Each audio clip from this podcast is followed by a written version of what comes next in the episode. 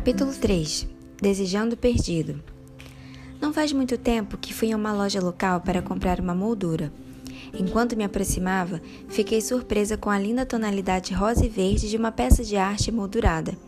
E logo fui abrindo um grande sorriso. Já sabia que a peça ia para casa comigo. Felizmente, estava à venda. Simplesmente dizia: Comece o dia de coração agradecido. Ela agora está pendurada atrás de minha mesa enquanto escrevo este livro. Eu mesma preciso deste lembrete, assim como qualquer outra pessoa. Tenho quase certeza de que o artista não estava nos aconselhando a ter um coração grato por saber que encontraríamos inúmeros obstáculos até chegar à gratidão. Para falar a verdade, não sei nem mesmo quem o artista tinha em mente como recipiente do coração agradecido. Mas eu a uso como um lembrete de que a ação de graças ao Senhor deve estar em nossa mente no começo de cada novo dia, não importando as circunstâncias. Bom é render graças ao Senhor e cantar louvores ao teu nome, ó Altíssimo, anunciar de manhã a tua misericórdia e, durante as noites, a tua fidelidade. Salmo 92, 1 a 2. Sendo que render graças ao Senhor é o nosso objetivo diário, parece sábio examinar alguns dos obstáculos que podem afetar nossa gratidão, para que não aconteça o indesejável. Nos próximos quatro capítulos, pretendo olhar para aquelas coisas que, na primeira percepção, são os principais obstáculos à gratidão. Começarei com o que acredito ser o mais sério, embora provavelmente o menos considerado. Nos alegramos em nossa salvação, mas nos sentimos oprimidas pelos perdidos. Uma das marcas do crente em Jesus Cristo é saber que a salvação se encontra somente em Cristo. Somos continuamente relembradas de que não há nada que pudéssemos ter feito para obter ou merecer o perdão em Jesus Cristo. Apesar disso, a posição de perdoadas nele continua sendo nossa. Com alegria antecipamos passar a eternidade no céu com Cristo, onde seremos reunidas com todos os nossos irmãos e irmãs e nunca mais pecaremos. Nosso tempo aqui neste mundo é passageiro quando comparado à vida que está por vir.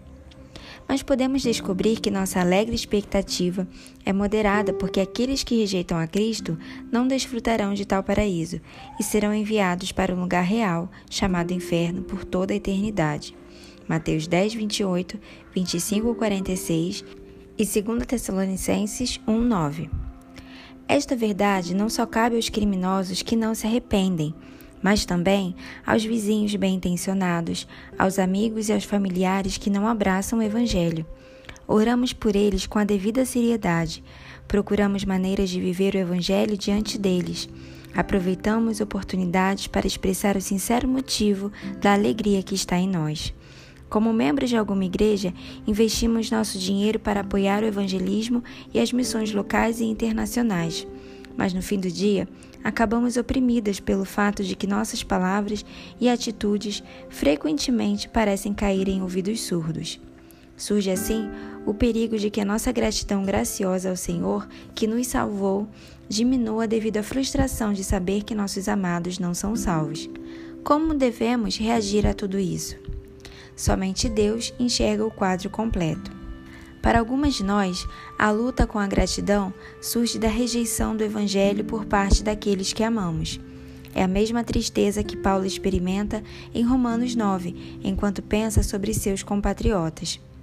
Tenho grande tristeza e incessante dor no coração, porque eu mesmo desejaria ser anátema, separado de Cristo, por amor de meus irmãos, meus compatriotas, segundo a carne. Romanos 9, 2 a 3. Essa angústia é um sentimento correto e bíblico quando desejamos que pessoas não salvas conheçam o Senhor, mas não quando permitimos que a tristeza nos impeça de demonstrar verdadeira gratidão a Deus.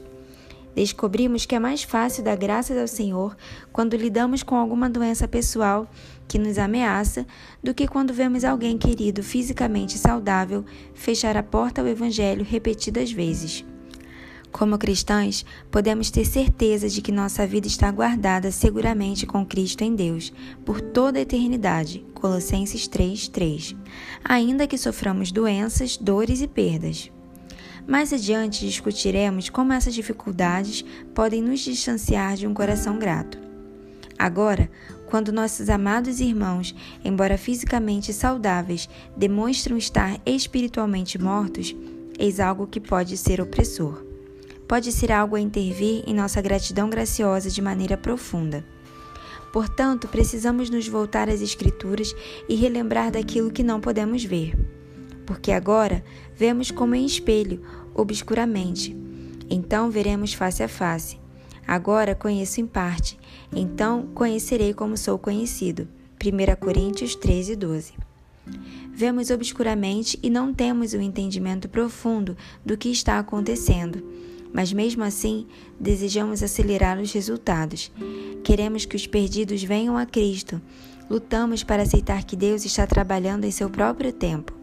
O Senhor está nos ensinando mais uma vez que simplesmente não estamos no controle e que somente Ele vê o quadro todo.